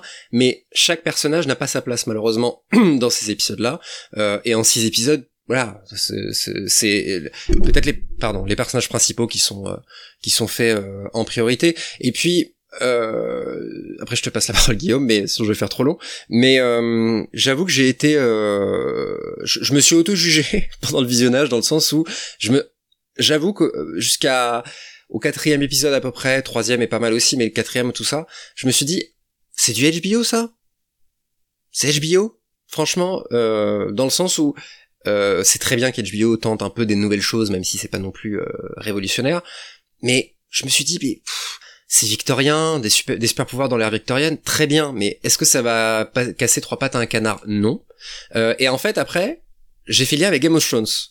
Euh, Game of Thrones qui était très ambitieux dès le début, mais dans le sens où, quand tu as vu toute la série et que tu revois la saison 1, tu te rends compte que les dialogues étaient au centre des intrigues, que ça partait pas dans les dragons et dans les, dans les super pouvoirs et dans les trucs dès le départ. Donc, quelque part, j'ai envie d'être optimiste. Du coup, comme tu l'as dit, il manque au moins quatre épisodes, mais il manque des saisons, il manque plein de choses. Et peut-être que le départ de Whedon va être un mal pour un bien dans le sens où on va être un peu moins dans le Whedon, dans le Whedon qui se, comment dire ça avec, euh, qui se qui se fait du bien à, tout, à lui-même. Qui mais se regarde euh, écrire, on va dire. Voilà, c'est ça. Euh, et peut-être que quelqu'un va être là pour voilà mettre un petit coup de fouet et, peut-être enlever certains personnages très secondaires euh, et donner plus de corps. et pour finir, effectivement, ça me fait mal de le dire, mais tu as raison, Briac, parce que tu l'as, tu as vu cette série avant nous deux, avant Guillaume et moi, et tu nous as dit le dernier épisode, c'est presque un regret parce que il donne une toute autre ampleur au reste de la série. C'est vrai c'est entièrement vrai. Je vais même vous, pour l'anecdote, j'ai lancé mon petit épisode sur ma, mon application MyCanal parce que je paye pour regarder les séries, je vous rassure. Je me suis dit, euh, je me suis pas gouré dans un truc. Ouais. Euh, je sais pas si ça vous a fait ça aussi. Mm. je me suis trompé de, j'ai lancé un mauvais programme ou tu vois. Et non, c'est c'est la bonne série. Et bah, c'est presque un regret aussi quoi. Tu te dis mais parce que ce que ça vient euh, et je sais pas du coup je suis un peu plus dur que toi si tu disais ça genre ah ouais du coup on voit les choses différemment ok mais tu vas pas revoir les saisons en te disant ah là là mais maintenant que j'ai cette information je vois non c'est c'est une fin d'épisode où tu comprends ce que ce que tu comprenais pas tu le comprends maintenant mais en vrai ça remet pas grand chose en question quoi en vrai dans la finalité ça remet pas grand chose en question je trouve bah, ça éclaire, disons, certaines choses et ça rend certains personnages plus intéressants, ça éclaire leur relation. Ça éclaire, mais c'est pas éblouissant. Ouais, on, ok. et juste avant que Guillaume donne son avis, je veux juste revenir sur un truc que tu disais, et je suis d'accord quand tu dis, euh, enfin, quand tu disais ah on dirait pas une série HBO euh, alors moi je me suis fait réflexion sur de deux manières un peu la même c'est je trouve que bah déjà je vous ai, je vous ai dit je trouvais que c'était un peu limité niveau mise en scène euh, justement pour de la HBO qui peuvent vraiment ils ont pu faire des, mhm. séries bien plus intéressantes hein. bah, tu disais bon Game of Thrones mais ils, sont quand même un peu meilleurs et même euh, euh niveau par exemple les effets spéciaux et tout j'ai trouvé que c'était pas ouf par moment alors que justement j'attendais un peu ça de Whedon qui pour, pour une fois un budget à la hauteur de ses ambitions, je disais ah bah faut savoir de la gueule et donc tu dis ah c'est peut-être de toute façon le style Whedon qui reste toujours un petit peu cheap. La preuve qu'il en fait rien quoi parce que les, super pouvoirs c'est juste pour faire des personnages euh, des touched euh, en faire des, des parias. Mais il n'en fait rien des super pouvoirs. Ouais. Il aurait pu trouver un autre prétexte euh, meilleur ou moins bon, hein, c'est pas le sujet mais qu'est-ce que est-ce que si comme moi vous aimez les trucs avec les super pouvoirs, c'est pas dans cette série que vous allez être rassasié du tout. Voilà, c'est c'est pas ça n'apporte pas tant que ça en final. Il y a, il y a ça, donc je trouve que n'a pas, ça n'a pas une gueule de série HBO, on va dire, en tout cas la patine que HBO va donner parfois à mm. série. Mais même justement pour revenir aux enjeux un peu de la structure narrative de la série, vraiment je pense que c'est une série qui était faite pour le network en fait, pour des saisons de 22 épisodes comme il a toujours fait. Et je pense qu'il est pas, enfin, forcément, après avoir fait quatre séries comme ça, il pense de cette manière-là. Alors, il a beau l'avoir vendu HBO, il avait, il avait essayé de la vendre à Netflix aussi. Je crois qu'il y a eu une guerre, une, enchère entre Netflix et HBO pour avoir la série. Mais mm. tous les problèmes que tu disais aussi, le fait qu'on dit les personnes ne voient pas ce qu'ils viennent faire là, ils sont pas développés, etc. Sur une saison de 22 épisodes, on n'aurait pas eu ce problème-là. Il aurait pu aller voir tout le monde progressivement, planter ses enjeux, faire chaque épisode centré autour d'un truc, et cette série aurait été bien meilleure sur un network, contrairement à ce qu'on souvent nous dit. Ah ben non, les networks c'est nul, les séries câblées c'est mieux et tout. Là, vraiment, c'est une histoire qui aurait été parfaite pour un, un network, je pense. 22, 22 fois 40 minutes, voilà, c'est ça. Ouais, c'est ça, c'est ça. Et le format, c'est ô combien. Euh, moi, en plus, je suis vraiment le genre euh, Lost, par exemple. Je, ça a beau faire 24 euh, épisodes, enfin après plus compliqué que ça sur les dernières saisons, mais dans l'idée, c'est vraiment le format par épisode qui me qui me fait tenir 50 minutes. Moi, je suis vraiment le genre de public où t'as intérêt de m'accrocher, quoi. T'as intérêt de mettre de l'action, enfin en tout cas de ou, un truc qui va me faire ah ouais, je veux savoir ce qui se passe et tout. Là, t'as des fins et même la fin de cette saison entre guillemets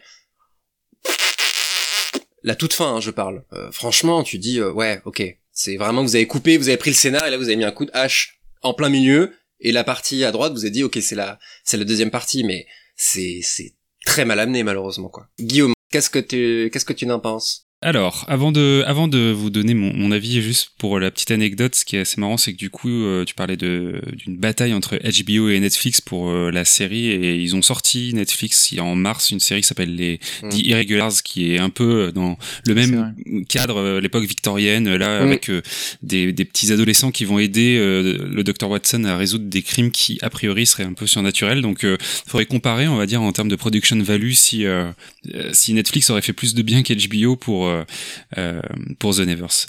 Euh, concernant mon avis sur la série, alors moi j'ai suivi de très très loin en fait The Nevers. J'en avais un entendu parler, je pense, grâce à toi, euh, Briac, où tu nous avais un peu partagé le, le trailer à un moment donné. Je m'étais dit pourquoi pas, mais j'avais pas été particulièrement euh, euh, intéressé. Et du coup, quand on a décidé qu'on ne pouvait pas ne pas traiter le sujet Whedon cette saison de, de spoilers et que euh, il serait intéressant de regarder The Nevers, euh, bah, j'y suis allé sans trop d'a priori et comme bien souvent sans trop d'attente, ce qui fait que ça fait souvent la différence quand on, on, on s'attaque du coup à une série, quoi. Ce qui fait que du coup j'ai plutôt bien aimé perso. Euh, moi l'univers m'a embarqué. Euh, clairement, il y a beaucoup de choses qui font un peu cheap, ouais. Et de manière générale, je trouve que c'est un objet assez cabossé. Alors, est-ce que c'est voulu? Est-ce que c'est euh, le Covid? Euh, Est-ce que c'est euh, euh, tout ce qui est entouré Whedon qui a fait que il y, a plein de trucs dans la série qui, moi, m'ont questionné au fur et à mesure. Et il y a eu même des transitions entre des épisodes où je me suis dit, mais attends, j'ai switché d'un épisode parce que j'ai l'impression qu'il me manque des informations. Il y a des évolutions de personnages qui sont rushées parlait de Yugi, euh, Yuji, Yuji, je ne sais pas comment on dit justement, euh, qui est cet aristocrate. C'est les oiseaux Yugi? Voilà, cet aristocrate euh, qui a une, une, une un trajet qui est quand même ultra euh, rapide en six épisodes, euh, là où d'autres personnes vont être plutôt à stagner. Mais bon, en tout cas, j'ai aimé la proposition. Euh, j'ai, euh, je trouve quand même que cette époque est cool de manière générale. Et en plus, il y a un truc très très sympa qui rajoute à ça. Moi, je, j'aime les propositions d'univers de manière générale. Hein. Je, dis souvent ça, c'est le lore, la mythologie, le, le, le visuellement ce qu'on me propose qui va m'accrocher ou pas dans une série aussi beaucoup. Puis ensuite l'émotion. Et là, j'aime beaucoup le fait qu'ils aient apporté cette touche steampunk, mais en le twistant, puisque c'est pas steampunk, mais c'est electric punk, mmh. dans le sens où euh, le deuxième personnage, euh, on va dire, euh, important, qui est Pinance Header, qui justement cette invente, enfin, qui est une touch, mais qui grâce à ça, euh, invente des choses incroyables, le fait euh, via euh, l'électricité. Bref, ce qui nous donne des petites choses surprenantes dans les épisodes comme ça, des petites inventions, un petit côté euh, Dr Frankenstein aussi, euh, qui je crois est quand même cité aussi à deux trois endroits hein, dans la série, euh, qui fait que il y a un personnage qui est le voilà. Qui. Euh, tout ça j'ai aimé, j'ai trouvé ça surprenant et ça m'a petit à petit comme ça accroché à la série. Vous l'avez dit, le cast est génial. Laura Donnelly, c'était pas gagné pour moi parce que moi je la connais justement de Outlander que je suis et qui elle dans ce, cette série-là a un rôle vraiment de femme au foyer très douce, très maternelle et du coup physiquement comme ça moi je la, je la rapprochais de ce, rôle-là et, tout de suite on te la montre comme effectivement quelqu'un qui va euh, euh se, se castagner, qui a une super euh, des super répartie et puis qui a vraiment elle a un jeu qui est en retenue, mais dont on sent qu'il y a vraiment un feu qui bouillonne euh, en, elle et, tout se passe dans le regard et tout ça. Enfin bref, moi j'ai vraiment beaucoup aimé et aussi effectivement Ben Chaplin dans le rôle du détective Mundy qui est très bon aussi. Euh, ce côté un peu euh, flic désabusé euh, qui arpente les rues et qui sort les points. Enfin il y a un côté très anglais dans tout ça aussi qui marche très bien. D'ailleurs c'est assez marrant. Je sais pas, faudra peut-être réfléchir à ça un jour, mais le fait qu'un Américain euh, fasse une série qui se passe en Angleterre, il peut y avoir des choses intéressantes. Ça me fait penser à Ted Lasso, qui est une série qui n'a rien à voir, mais qui est l'histoire d'un entraîneur euh, américain qui vient entraîner une équipe de foot euh, anglaise. Et il y, a, il y a sûrement un décalage qui doit être intéressant aussi, Briac, du coup. Ouais, ouais je sais juste, je crois que Whedon a fait ses études en Angleterre. Et euh, mmh. d'où aussi son, sa passion pour Shakespeare, il a fait du théâtre là-bas. Et il a une maison, je crois, aussi en Angleterre, donc il a un rapport très très euh, intime, en tout cas avec le Royaume-Uni. Oui, parce que là le cast est à 100% même, je pense, euh, euh, anglais, donc euh, c'est bon casting du coup on l'a dit, hein, c'est vraiment une des qualités. À la limite c'est parce que si le casting était raté, moi perso je sais même pas si j'aurais, euh, si j'étais allé, si je si je serais allé jusqu'au au, sixième euh, épisode. Mention spéciale qui, pour un acteur qui joue pourtant un personnage que je, toujours du mal, ça il faut toujours un mec un peu excentrique dans des trucs, euh, dans un univers comme ça. On a parlé de la Révolution euh, à une époque, c'est un peu ce que je retrouve souvent et souvent depuis la Révolution, ce personnage m'énerve. Là, il est, j'ai trouvé plutôt bien, c'est Hugo Swan, qui est joué par James Norton. Je l'ai vu, je me suis dit, mais putain, dans quoi je l'ai vu ce mec? Il joue dans L'ombre de Staline, qui est un film qui est sorti assez récemment, et il joue, mais complètement différemment dans Staline, il joue un mec en retenue, un mec timide et tout. Euh, et je me suis dit, ok, donc j'ai au moins un exemple, ce mec-là, il, il, compose vraiment dans cette série-là, quoi. Vraiment, c'est un rôle de composition, ce qui est plutôt, à mon avis, euh, un, un peu le cas pour, pour le reste. Donc, cela dit, alors, faudra m'expliquer l'importance de ce personnage encore une fois dans toute cette chorale. Euh, enfin, est-ce qu'il était nécessaire dans, dans ce casting-là, ce personnage-là? Clairement, il va avoir un rôle très important sur la suite, c'est suggéré, mais... Euh... Tu supposes. Mais est-ce que dans ces six épisodes, c'est le cas? Bah oui, mais il faut bien planter des personnages pour la suite en même temps, Charles, quand même.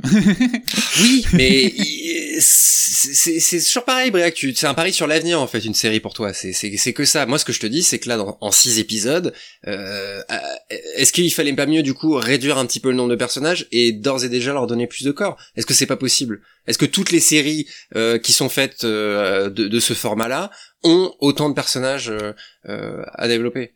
Alors si, ça je suis d'accord, mais après je pense qu'il y a des trucs comme tu dis là, le Swan, je peux pas, enfin, je peux pas juger le fait que le personnage ne serve à rien quand les épisodes sont écrits, alors que ils auraient dû être diffusés sur une saison de 10 épisodes. De ce que je veux dire, il faut bien le planter. Oui, on, leur laisse le bénéfice du doute. C'est ça. Là, ça, là on ça je suis d'accord avec toi. je suis d'accord avec toi. Mais si on, on, se refait un bilan à la fin vraiment de la première saison et que tout ce casting là que j'ai sous les yeux là, les les euh, les maladies, les machins trucs, euh, si tous ont été développés alors à, à, à la hauteur de ce qu'ils méritent, ok. Moi, ce que je dis, c'est qu'en six épisodes. Et encore une fois, le dernier épisode, n'en dis pas plus, mais apporte encore plus de nouveaux personnages, et tu dis, oh là là, qu'est-ce que, ils vont tous être développés, enfin, tu vois, c'est, c'est, c'est tendu, quoi. Alors, oui, sur euh, tout le côté effectivement est-ce qu'il faut attendre est-ce que chaque épisode ne se vaut pas ne doit pas se valoir en lui-même et tout ça moi j'ai pas trop ressenti ça par contre j'ai senti effectivement que la série prenait son temps pour planter des intrigues qui étaient pas forcément très intéressantes ou même très compréhensibles sur euh, là où ça a amené t'as totalement raison euh, Hugo Swan certes ça nous amène à tout un pan un peu underground, on va dire, de cette société-là qui fait le lien entre euh, les gens exclus et les nantis. Mais au-delà de ça, euh, le personnage en lui-même, lui, euh, bon voilà, est pas forcément plus intéressant que ça, mais euh, mais mais euh, la série est amputée aussi quoi. Donc euh, donc euh, attendons de voir la, la, fin de la saison. Moi, ça m'a pas gêné cette cette lenteur là parce que je trouve que généralement les personnages sont un petit peu Kleenex parfois dans les séries d'aujourd'hui et là le fait qu'on prenne son temps, quitte à nous montrer des trucs. Alors certes, vous avez noté des problèmes de rythme. Moi, ça m'a pas particulièrement gêné, mais je, je, je, vois le truc quoi. j'ai moi j'y ai trouvé mon compte de ça et de ces petits détails. Même des fois, si je décrochais d'un dialogue, bah, je m'amusais un peu à regarder dans le décor ou ce genre de choses, quoi. Euh, et ce que je voulais dire aussi, c'est que euh, étrangement, le fait que parfois la série m'ait semblé cassée dans les évolutions des personnages ou même dans les choses qui pouvaient être dites euh, sur ce, ce qu'étaient les personnages et notamment euh, Amalia il y a des choses assez tôt qui sont dites sur elle euh, qui sont suggérées mais euh, moi qui m'ont vraiment euh, enfin je me suis demandé si encore une fois j'avais pas loupé un dialogue ou un truc comme ça et ben j'ai trouvé quelque part j'y ai trouvé une certaine forme d'exigence mmh. que je trouvais que j'ai trouvé agréable et ça me faisait penser j'y avais pas pensé avant mais à ce que tu disais sur la sœur cachée de Buffy où euh, il y a presque un peu ce truc là de finalement euh, on va te donner et moi je trouve que c'est cool finalement qu'il y ait encore des gens qui fassent ça aujourd'hui à la télé c'est que en tant que spectateur on va te donner des choses que tu ne pourras pas comprendre tout de suite mais ça va être là. Et puis euh, et puis bah à un moment donné on va te donner l'explication et puis c'est cool aussi parce que toi ça t'aura permis un petit peu de théorie crafter dans ton coin ou euh, de te souvenir de ce truc là et il y a plein de choses là dans ce début de saison qui sont pas expliquées encore même des choses très anodines voilà quoi genre c'est dans l'épisode 1 donc c'est pas un spoil, mais moi j'ai trouvé ça très intrigant. Euh, cette réunion entre euh, les gens très haut placés dans le gouvernement, ils ont tous un sablier devant eux, et ils le retournent, mais on sent que c'est pas vraiment un sablier, c'est quelque chose de particulier, quoi. Et voilà, ce genre de petits détails, moi ça m'a ça m'a intéressé. Mm. Donc euh, série cassée, série un peu bizarre, mm. un peu mal produite parfois, et effectivement pour du HBO c'est un peu surprenant, mais globalement pour son univers, moi j'ai envie de savoir la suite. Et puis pour le, le score aussi, j'ai pas noté, mais en, en point final, je dirais que euh, le score, euh, la bande originale de Marc Hicham je l'ai trouvé vraiment cool. Euh, je me la réécoute encore assez souvent maintenant et euh, ça a été un mm. bon point de la, de la série pour moi. Mmh. Parce qu'on peut faire le lien entre les, la musique et un petit peu le comment dire la, la patte. Euh, tu disais ça tout à l'heure. Moi, je trouve que le côté victorien, enfin Londres, tout ça, c'est malheureusement on, on, le voit beaucoup, je trouve, ces dernières années, que ce soit au cinéma et en, en série. Et en vrai, j'ai l'impression qu'aujourd'hui, c'est presque euh, dangereux, tu vois, pour une série, on, fait croire que ça va être original et en fait, euh, parfois, euh, ça permet juste de faire un truc exotique avec d'énormes guillemets, mais pas américain en tout cas, et on dit bon bah du coup on va en Angleterre, et ok là ça pouvait être dangereux, et parce qu'il y a aussi beaucoup de, enfin plusieurs paysages de, de comment on dit en anglais, je sais plus, mais vous savez le countryside, enfin la, campagne un petit peu euh, anglaise, etc. Donc c'est bien des fois que ça que ça que ça s'éloigne euh, de, de ça parce que les décors, moi ça m'a pas euh, pour le coup les décors, j'aurais aimé qu'ils en fassent. Tu parlais de la mise en scène, Briac, mais pour le coup moi j'aurais aimé des moments où la série va justement mettre ce côté un petit peu convenu et justement te transcender et te faire un le, la fin du premier épisode. Moi en tout cas j'ai fait ok sympa sympa. Ah ok pas mal tu m'as eu. Et cette fameuse scène sur l'eau sur ou sous l'eau on verra. Et en vrai cette scène je me suis dit presque mais putain mais c'était ça qui enfin comment ça se fait qu'il y a que deux fois dans toute cette série jusqu'ici en tout cas euh, où vraiment la scène sur l'eau quand le mec arrive sur l'eau je me dis mais putain ouais ok j'étais je me suis putain là il m'a eu quoi il m'a eu et ce qui arrive derrière mais c'est et en vrai, j'ai pas vu de scène comme ça auparavant, quoi. De vraiment sur ce jeu-là, tu vois. Alors c'est évident qu'il fallait faire ça de toute façon. Et est-ce qu'au final, cette chose que je disais tout à l'heure, est-ce que c'est pas un défaut du coup? Parce que moi, Whedon est sûrement capable d'en faire plein. Et voilà, j'ai trouvé ça un peu euh, un peu dommage, mais peut-être que c'est pas la place du showrunner, Briac. Tu, tu, tu... Ça, bah, c'est dur de savoir tant qu'on n'a pas le, on n'a pas les, les, témoignages. Est-ce que c'est plus le rôle du scénariste, du showrunner, ou est-ce que ça dépend des séries. C'est souvent le showrunner va dire ouais, il y aura une scène comme ça, et ensuite ça peut être un scénariste qui l'écrit, mais ça vient quand même du showrunner. Parfois le scénariste va proposer.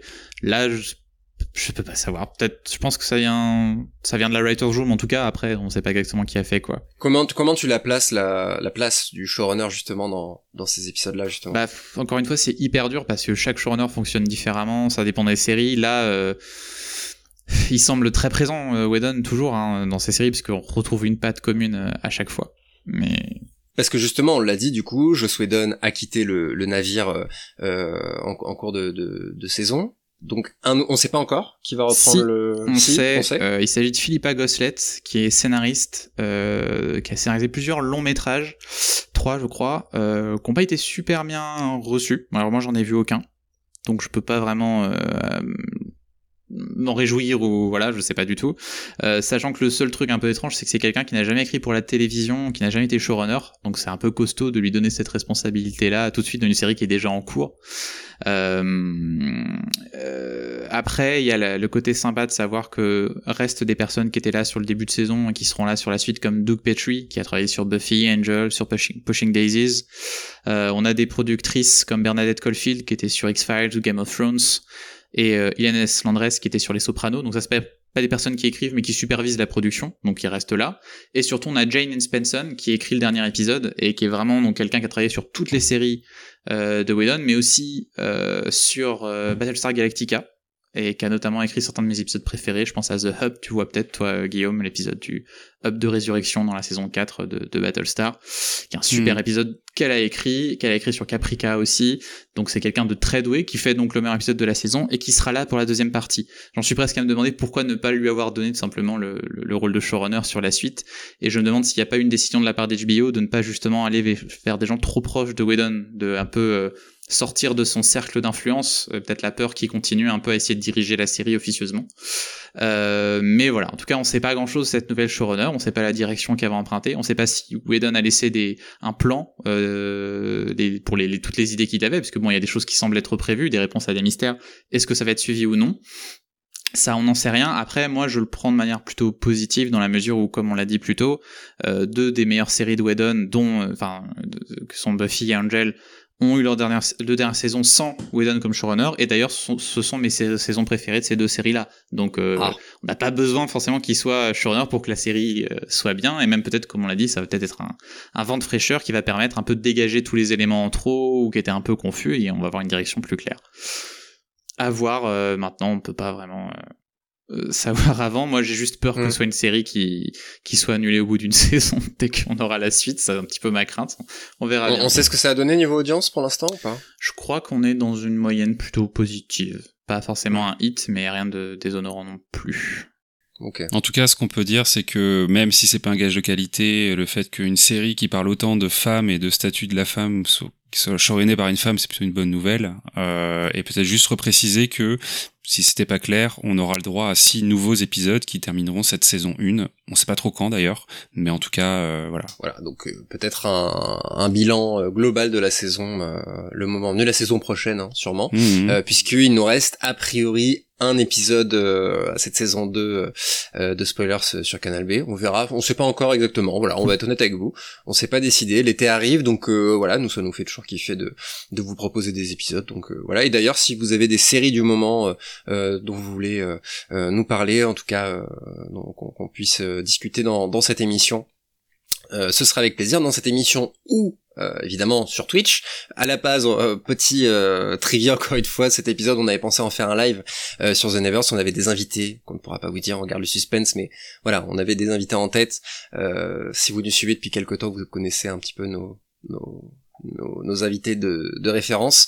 Euh, mais voilà, donc euh, peut-être un live tout court d'ailleurs quand, quand la série, quand la saison sera terminée, un live sur euh, sur Whedon, sur The Nevers. Voilà, en tout cas, je, voilà, je pense que vous serez partant. Hein, oui. Hmm, oui. voilà, tout à fait. Euh, par ailleurs, un petit, est-ce qu'il y aurait pas un petit concours là qui va arriver, Guillaume Peut-être. Mais oui. Tout à fait. Mais voilà, beau teasing, On continue de proposer. Euh... Ben oui, c'est ça. voilà. Allez, salut. Non mais voilà, restez vigilants et vigilantes. Allez voir nos nos, nos réseaux euh, sur Twitter, sur euh, sur euh, Instagram principalement. Euh, et puis n'hésitez pas à partager cet épisode s'il vous a plu. Voilà, parlez autour de vous de, de, spoilers, de de nos émissions, de nos lives. Voilà, on, on fait tout ça parce qu'on adore le faire et parce que on a on a des retours qui sont toujours hyper positifs de de la part de de nos éditeurs et auditrices. Donc vraiment euh, merci beaucoup. Puis euh, on se dit euh, à très vite sur Canal B ou sur nos sur nos, nos réseaux. Voilà, bisous. Salut. Salut à tous.